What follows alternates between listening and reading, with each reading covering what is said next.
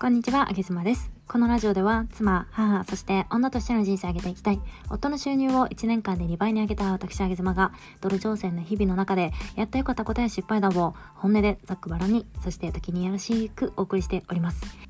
この放送は、体の中から綺麗を応援する罪悪感ゼロなロースイーツ専門店、プティリスの提供でお送りしております。オーガニック材料を使ったローケーキがなんとワンホール5000円台からオンラインで購入できます。概要欄リンクより美しいスイーツたちをご覧ください。え今日は楽しむことこそがお金につながるという話をしたいと思います。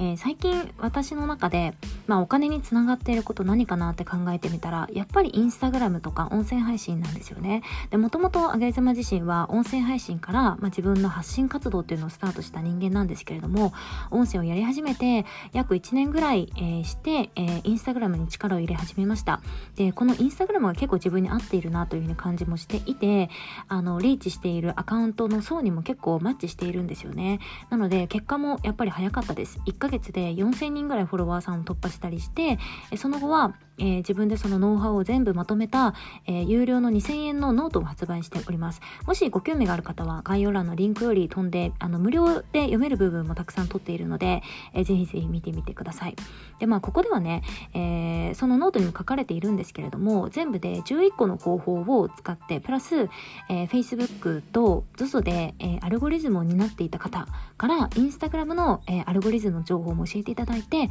えー、そのと、その、えー、情報をすべて自分のの投稿にやってみてで使ってみてですねで実践したからえー、こんなに短期間でしかも私だけではなくてこのノートを読んでくださって実践した方々がもうバンバンに結果を出してきてるわけなんですよね。で最近ご報告いただいた方を、えー、一人ご紹介しようと思うんですけれども、えー、ノートの内容実践11日目だったかな。で、えー、リーチしたアカウント数がなんとですよ。実践前と比べて、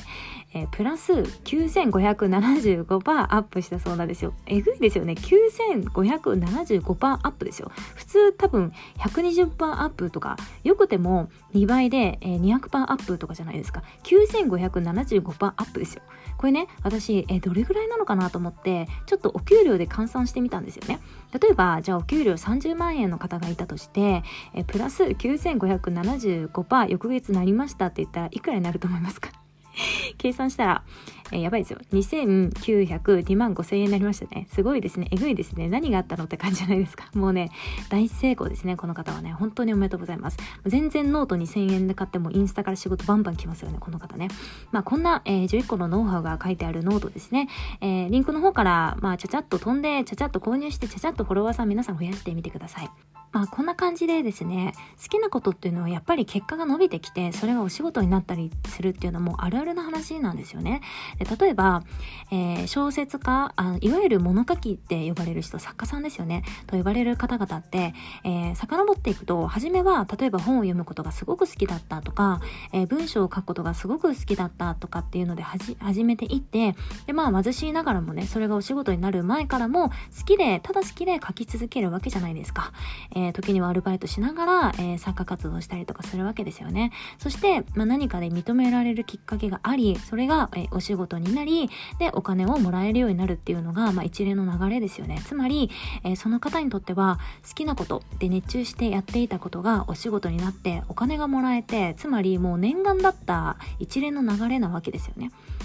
えー、好きなことを仕事にするっていう流れですよね。でただですねこれ実際数字に落とし込むとじゃあどれぐらい、えー、好きを仕事にした方が続いているかっていうのがデータが出ているんですけれどもそのままね続けられる方っていうのはもう1割にも満たないんですって。えー、念願なことだったのにやめちゃうんですって。もうアルバイトしてでも、えー、し眠ることを食べること削ってでも、えー、物物を書くことが好きだった方がそれがそれでお仕事になってお金がもらえたもらえるようになった途端に辞めちゃうんですって。なんかね私的にはもったいないかなって思うんですけれども私ねこの気持ちすっごくわかるんですよ。なんかね、こう、心がついていかないんですよね。好きなことを熱中してやってる時って、自分の思うがままに創作することなんで、もう大好きなんですけれども、えー、例えばこれがお仕事になってしまうと、お客様の意見が入ってきたりだとか、えー、周りの方々、評価してくれる方々の、えー、もうちょっとこういう風にしてほしいなとかっていう意見が入ってきたりして、で、世の中のニーズに合わせたものを自分が作っているっていう感覚にちょっとなってきてしまってね、自分の好き100%を形にするっていう行為ではなくなってくるんですよね。え例えば先ほどのインスタグラムで言えば、えアルゴリズムっていう、まあ、インスタグラム側が決めている、えこの要件、この要件をクリアすると、えー、もっともっといろんな方に、えー、表示させますよみたいな、そういったものをアルゴリズムっていうんですが、このアルゴリズム情報や、まあ、こういう投稿が、投稿が好まれるよっていうのを盛り込んでいくと心がついていかない場合があるんですよ。インスタグラマーの中でもね。そして、その中で残って今仕事としてできている人ってどんな人かっていうと、私の中ではですが、もうこれ完全にゲームとして捉えている人ですね。えー、作家さん、物書きであれば、今の時代が、例えば恋愛テイストが、えー、すごくニーズとしてあるから、恋愛のテイストも含ませて、中で自分の好きなものを、好きなものを書く。そしてそれを、えー、世の中にヒットさせるのが面白いとかね。えー、インスタグラマーさんであれば、えー、世の中の、そしてインスタグラムから求められていることっていうのはこういうことだからこれを組み込んで自分の好きな写真を投稿して、えー、おすすめ表示してもらうようにするのが楽しいとかね、えこんな感じでちょっとゲーム感覚で、えすごく俯瞰して、え何か物事に熱中できる方っていうのは仕事になってからも強いなと思いますね。え私は、え先ほどのインスタグラムっていうのは非常にこのゲーム感覚で遊べてまして、え分析したたりだとか考察しながら試すのがめちゃめちゃ面白いんですよね。もうなんかどっぷり使っております。その中で自分をいかに表現できるかみたいなところにチャレンジしているっていうのもあるんですけれども、なので、えー、これからちょっと考えているのは、どんどん私は今インスタグラムが楽しいので、えー、どんどんこの中でお仕事を、えー、取っていって、えそしてその裏話なんかも今後は音声配信で、えプラスしてしていけたら、えリスナーの方々も面白いかななんていう風なのを考えております。結局なんかあれもね、心理学みたいな感じでもう完全に心理学の要素が組み込まれてるんですよね、インスタグラムね。だから私としてはめちゃめちゃ面白いです。